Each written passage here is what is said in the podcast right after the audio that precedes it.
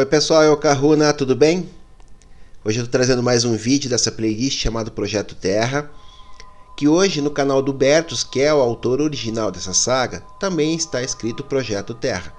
Antes no canal dele, e essa saga é de 2016, ela era chamada de Saga Anunnaki. É uma tradução, são 40 e poucos episódios, vai dar um pouco de diferença entre o número de capítulos dele com o que eu estou colocando aqui no canal, porque nos primeiros capítulos eu tentei trazer uma explicação do que era o projeto Terra. Mas enfim, eu acho muito importante porque é uma ideia bem bacana. O Bertus é um pesquisador, ele é uma pessoa que, que estuda muito sobre tudo que envolve geopolítica, exopolítica, e ele vai juntando é, informações canalizadas, ele vai juntando informações dos estudos dele e tudo que, que ele consegue juntar essas pontas para trazer nessa saga no NAC, que eu acho muito pertinente trazer. Por mais que muitas vezes tenham diferenças na história, de como a história foi contada de uma forma verdadeira para nós, vamos assim dizer, por mais que muitas vezes existam algumas incoerências até com relação ao nome de algum deus ou outro, o que vale nesse projeto Terra é você ter o entendimento que existe uma outra versão, que ela pode ser uma versão verdadeira, mas que também ela tem as suas falhas, mas é uma outra versão. É só esse o objetivo. Legal? Eu sou terapeuta, eu trabalho aqui em Curitiba, presencialmente, trabalho à distância no Brasil inteiro. No descritivo do vídeo você encontra um resumo do que eu faço, de como eu atuo, de qual é a minha proposta de trabalho. Se você quiser mais informações, tem meus contatos, e-mail, WhatsApp, fique à vontade. Sempre que possível eu respondo. Compartilhem os vídeos, se inscrevam no canal, deixem seus comentários, isso é bem bacana para criar relevância do canal para a plataforma. É isso. Vamos ao vídeo de hoje. O Egito pós-diluviano. Chegamos, por fim, trilhando o caminho da nossa história planetária em um momento que muitos estavam esperando o Egito pós-diluviano. É sabido que muitos estavam esperando pelo grande projeto do Egito pós-diluviano, e certamente você está ansioso para saber os segredos do antigo Egito, quem foi Osíris, quem foi Ísis e quem eram os outros deuses, além de quais foram as suas aventuras aqui na Terra. Tem que ser dito que a abordagem deste capítulo vai sem dúvida te surpreender, quem sabe positivamente ou até decepcioná-lo e isso é dito simplesmente por uma questão com a qual já acostumamos a lidar. E é superlativo dizer que a informação é manipulada, pois isto que é dito na mitologia egípcia você encontra na grega e outras mitologias de uma forma sobreposta e até igual. Chega-se e um momento em que não é conhecido mais quem é bom ou ruim, ficando confuso a identidade dos deuses por se tratarem de várias deidades de uma cronologia confusa e até contraditória por vezes, e assim um grande etc, etc de coisas para nos confundir.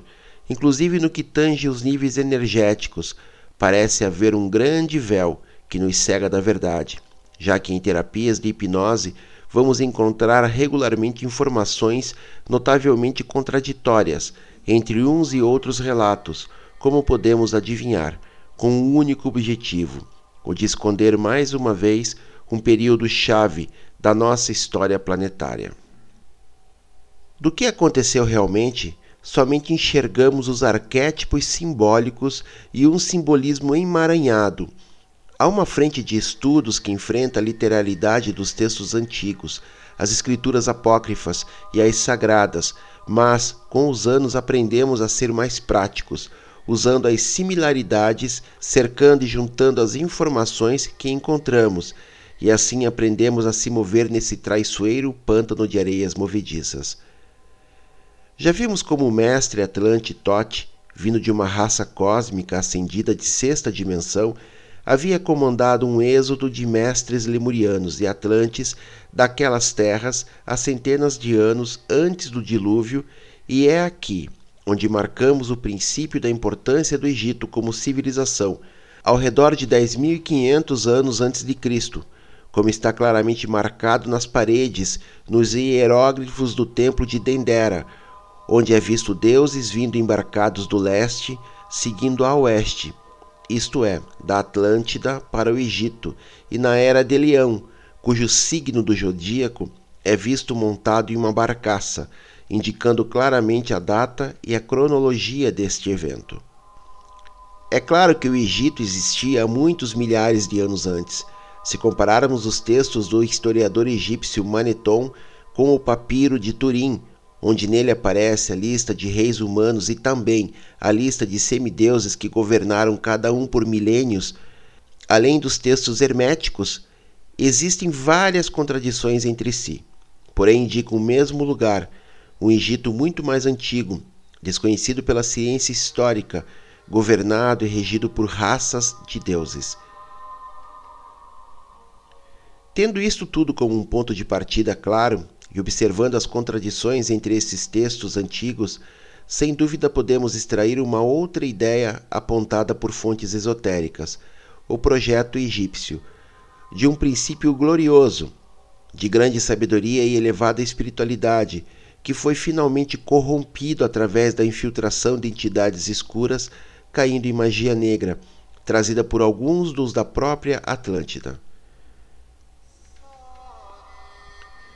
Vale citar que Maneton diz em seus textos que o Egito foi regido depois dos deuses e dos semideuses pelos espíritos dos mesmos mortos, caindo assim em desgraça, onde alguns investigadores opinam, e eu também penso assim, que o mesmo estaria se referindo ao controle dos governantes pela influência arconte.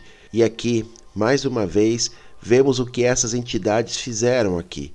O mesmo que fizeram com a Lemúria e a Atlântida, controlando e corrompendo todo e qualquer projeto humano que possibilite a elevação espiritual e a sabedoria. Por isso, foi decidido tomar como a data de início do projeto egípcio a data de 10.500 anos antes de Cristo, que seria a época da construção das pirâmides de Gizé, precedida pela construção da pirâmide de Saqqara ou de degraus de Djoser, levantada pela primeira máquina quântica construída após a caída em desgraça de Atlântida. Antes do dilúvio, as pirâmides foram erguidas graças aos manuseios energéticos dos mestres atlantes e lemurianos que, com as suas habilidades psíquicas de levitação pelo som e o conhecimento do poder oculto das pedras preciosas, como o quartzo, por exemplo, usando a mais alta tecnologia em vida de diferentes raças do cosmos que vieram em missão e ofereceram a sua ajuda naquelas primeiras fases do projeto egípcio. Serviram para vários fins. Foram de autênticos faróis cósmicos a estações de serviço de energia espacial mas acima de tudo, tiveram um papel fundamental no equilíbrio telúrico terrestre após a catástrofe diluviana. Talvez as informações provenientes de hipnoses clínicas que mais me convencem sejam precisamente as que falam que mestres humanos de grande estatura, geralmente loiros e ruivos, faziam levitar as pedras por meio de mantras junto com o poder das gemas incrustadas nos seus cajados. Os egípcios só ajudaram a empurrar as pedras suspensas na levitação e a encaixá-las no seu destino final. Também narram a participação de raças não humanas, ultra tecnológicas. Não vou aqui perder tempo em oferecer provas e indicações de que nessas construções foi utilizada tecnologia muito alta, porque para quem tem uma mente aberta e procura informação, existe abundantemente na rede e além disso, como diria o famoso geólogo Roberto, astronomia e geologia são ciências assim, como a história, mas as duas primeiras teimosamente negam repetidamente a história oficial. E é curioso que, como no megalitismo, as primeiras construções egípcias são as mais perfeitas e depois, incompreensivelmente, parece que esqueceram aquele conhecimento original, o que não faz sentido. Recomendo o documentário A Revelação das Pirâmides, de Jacques Glimaut, baseados no livro do mesmo nome, onde são recolhidas as opiniões e análises de arquitetos e engenheiros notáveis, especialmente franceses, que apontam para o impraticável, mesmo com a nossa tecnologia atual, de nem sequer se aproximar dos feitos construtivos e a sua espantosa precisão. Temos que compreender que o Egito foi um país concebido durante o despertar, correspondendo com o antigo axioma de que o que está embaixo é como o que está em cima, assim como o que está dentro é como o que está fora.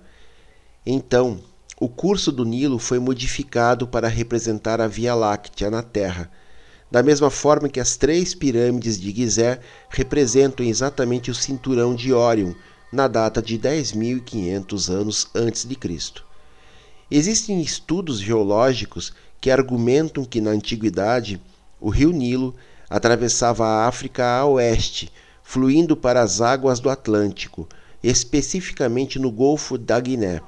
E dizíamos antes que o que está dentro está fora, pois foram erguidos uma série de templos para imitarem os sete chakras do ser humano. Desta forma, um iniciado nos mistérios faria esse caminho iniciático até o grau mais elevado, passando de templo a templo, descendo nessa evolução sobre o caminho do Nilo. Por esse motivo, vamos explorar mais esse tópico do projeto egípcio, não pelo aspecto histórico, devido à falta de informações confiáveis, mas pela missão final que significou muito para a humanidade o Egito ser um instrumento de sabedoria e despertar para o ser humano, um autêntico país iniciático, e para isso convido-vos agora a uma viagem através do antigo Egito, seus templos e o seu significado oculto. Assim nos colocamos à vontade e começaríamos a viagem nos mistérios exatamente pelo Egito iniciático, pelo seu primeiro chakra, o chakra raiz, no templo de Abu Simbel, erguido perto do lago Nasser, onde o iniciado trabalharia a dualidade, dado que no fundo são dois templos. O maior simboliza a parte masculina, sua entrada e salões gigantescos, trazendo o simbolismo da energia elétrica do ser humano. Já o menor templo, o de Hathor Elian, representando o feminino, que é a energia magnética do ser humano, que nos atrai a todos. Por isso temos uma parte masculina e uma parte feminina, que devemos aceitar e integrar estas duas forças. Assim a energia da dualidade desaparecerá, alcançando o equilíbrio que abrirá as portas para a sabedoria. E uma vez superada esta primeira prova, esta fase primária, o iniciando passaria ao templo de Ísis, o segundo chakra, que representa a energia da Grande Mãe. Assim será trabalhado o equilíbrio entre o corpo mental e o corpo emocional, tão difíceis de gerir e controlar neste plano de dualidade. Começa a lidar com os conceitos de paz e misericórdia, que não têm contrapartida quando se está em equilíbrio. Dando agora o passo em direção ao terceiro chakra, o plexo solar, simbolizado pelo templo de Hatshepsut, que é exatamente onde a humanidade se encontra agora. Esse templo representa a busca da paz, porque uma vez alcançada no indivíduo, a agressividade não teria lugar e significaria o fim dos conflitos. As guerras cessariam, as mesmas que estão aqui neste templo descrita nos tempos negros antes mencionados, quando o Egito sofreu a sua queda, em consonância com muita força de magia negra. Uma vez alcançada a paz no iniciado, iríamos ao chakra do coração, simbolizado no templo de Karnak, em Luxor. Aqui se diz que a humanidade tem de despertar através do coração, porque é o nosso próximo passo natural. Ali há um pequeno templo, o templo de Shekmet, que simboliza o verdadeiro poder do indivíduo, o poder interior. Estes templos refletem, no fundo, o nosso futuro como espécie, quando seremos seres humanos integrais e passaremos de uma consciência fragmentada, isto é, sem nos lembrarmos das nossas experiências anteriores, sem nos lembrarmos das nossas encarnações anteriores, a uma consciência unificada, tendo assim a consciência da nossa bagagem, da totalidade do nosso tecido de consciência como energia vital neste universo. O próximo passo a dar seria a pirâmide de Saqqara, representando o chakra da garganta. é, como dissemos anteriormente, a primeira máquina quântica do projeto egípcio e seria responsável por trabalhar a comunicação tanto com os outros como consigo mesmo, pois a gestão de ambas deve andar de mãos dadas ao caminho da maestria. Para chegar ao despertar, deve-se primeiro descobrir essa magia e comunicar-se com o seu mestre interior, para que possa ser um mestre para os outros. Chegamos agora à emblemática esfinge de Gizé, o chakra do terceiro olho. Aqui o caminhante, o iniciado nos mistérios, terá uma aprendizagem fundamental para dar um salto qualitativo de consciência, trabalhando a capacidade de discernimento com letras maiúsculas. Neste lugar existem várias salas seladas pelo mestre Totti, todos os salões de a mente, que quando forem descobertos trarão a realidade da humanidade atlante anterior e será revelada toda a verdade. Será exposta aos olhos de todos e assim todas as religiões cairão. Finalmente chegamos ao fim do caminho nas pirâmides de Gizé, que representam o chakra da coroa. Estas são puras máquinas quânticas para alcançar estados de consciência alterados autênticas máquinas de conexão extrasensoriais. O famoso sarcófago do rei, como alguns de vós já devem saber, nunca foi o sarcófago de Kelps, nem estava na posição atual da sala, mais precisamente no centro, onde a energia do lugar é mais intensa. Ali, o iniciado, que já tinha ultrapassado todas as fases anteriores de crescimento, deitaria naquele receptáculo para experimentar a conexão plena com seu tecido de consciência, olhando para toda a sua existência, aprendendo a manipular e lidar com todos os estados sutis, aprendendo a dominá-los antes de morrer. Assim, desta forma, quando deixasse o seu veículo físico, teria conseguido dominar os reinos sutis tendo adquirido capacidades para não cair no sistema de controle do astral inferior e das suas entidades, e de uma forma natural e consciente ele ascenderia finalmente à glória dos estados superiores do nosso ser. Um retorno ao nosso eu primordial, à nossa essência, pois da fonte universal viemos e à luz criadora retornaremos. Se olharmos para a pirâmide, vemos que é um prisma e não por acaso, pois está baseada na geometria sagrada da molécula da água, um oxigênio formando um triângulo com dois hidrogênios. E também sabemos que, se a luz passa através de um prisma de quartzo, é decomposta em sete cores, as sete cores do arco-íris, de modo que a luz da fonte universal é dividida no ser humano em sete centros vibracionais, sete consciências, sete chakras. Como vemos, a luz, desde a mais remota antiguidade, está infalivelmente ligada à divindade, e não por acaso temos de explicar mais três tópicos para terminar.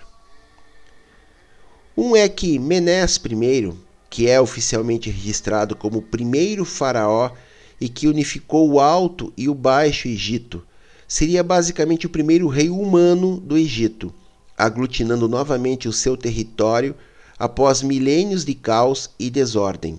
Estes primeiros reis humanos restauraram o complexo das pirâmides e de Gizé, entre outros, mas não construíram nada de novo.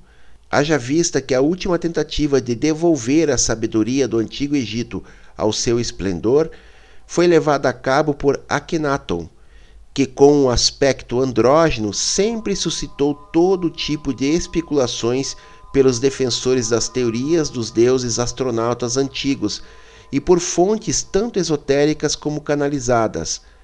Disse que este ser veio da ancestralidade direta siriana e veio em missão para tentar dar um último empurrão ao projeto vacilante do Egito, quando muitos irmãos das estrelas já o tinham abandonado. Akhenaton, no intento de recuperar a antiga sabedoria, adorando novamente o sol e voltando às oferendas de frutos e flores, acabando com os sacrifícios de sangue, destituiu toda a casta sacerdotal escura de todo o seu poder religioso, os quais pressionavam os faraós da digressão se não mantivessem todos os seus privilégios. Estes mesmos sacerdotes que eram praticantes de magia negra, pois já estavam completamente corrompidos pela energia arconte. Não é preciso dizer que, ao fim do governo de Akhenaton, voltaram à religião corrompida e ao poder da casta sacerdotal, caindo em uma nova e profunda era de magia negra, encabeçada pelos sacerdotes do Templo Escuro, Templo de Karnak, de Hatshepsut, entre outros, bem como os cultos de Amon-Ra, oculto. Foi Akhenaton o fundador da escola do Olho de Horus, conforme o conhecimento da última década, onde o iniciado entrava pelo olho direito, obtendo e integrando primeiro as respostas a todas as suas perguntas terrenas, para mais tarde entrar no olho esquerdo de Horus. Assim começariam os ensinamentos dos mundos sutis, buscando o domínio da arte da intuição, da telepatia, das viagens astrais e até mesmo iniciando a conexão com seu eu superior. Quando os dois olhos eram fusionados e ativados no iniciado, abria-se o grande olho de Horus, ou seja, a glândula pineal, obtendo agora a ligação completa com a sua essência primordial, alcançando além disso a imortalidade, que nada mais é do que possuir uma consciência unificada, recordar todas as nossas encarnações anteriores, deixando para trás o estado de consciência fragmentada, que é o que infelizmente arrastamos até hoje. Esta escola teve o seu reflexo direto no templo de Kon-Ombo. Ali o templo de Sobek representava o olho direito de Horus, a superação dos nossos medos, e o templo de Horus simbolizava o olho esquerdo, o caminho no conhecimento sutil, o da nossa verdade autêntica.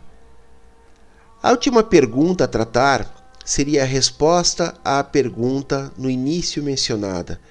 Quem era realmente Horus, Ísis, Osíris e outras divindades do Egito mais antigo? As respostas que podemos encontrar são muitas, mas a que mais me convence pessoalmente é que eles não seriam propriamente uma entidade concreta no singular, mas seriam a memória difusa, confusa e simbólica de diferentes hierarquias melquisedeques que vieram em missão durante vários milênios durante o projeto do Egito.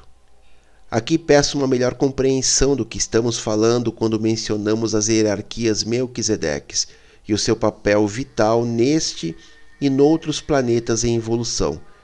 Vale a pena dar uma pesquisada aqui no canal, pois existem playlists e vídeos que tratam mais sobre este assunto.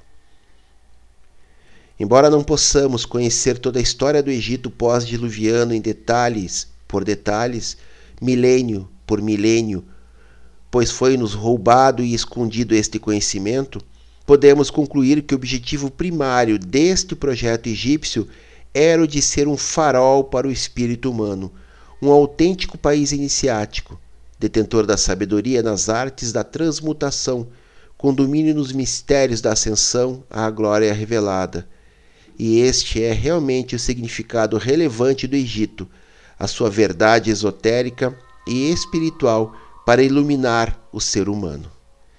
É isso, pessoal. Vale a pena dar uma pesquisada sobre essa, esse caminho iniciático dos templos. Abra um mapinha, vejam como que acontecia isso e tente trazer para o seu corpo humano. Quem sabe você puxa alguma ressonância aí e tem alguma descoberta interior. Compartilhem o canal, compartilhem os vídeos, indiquem amigos, se inscrevam, façam seus comentários. Mahalo no Iloa.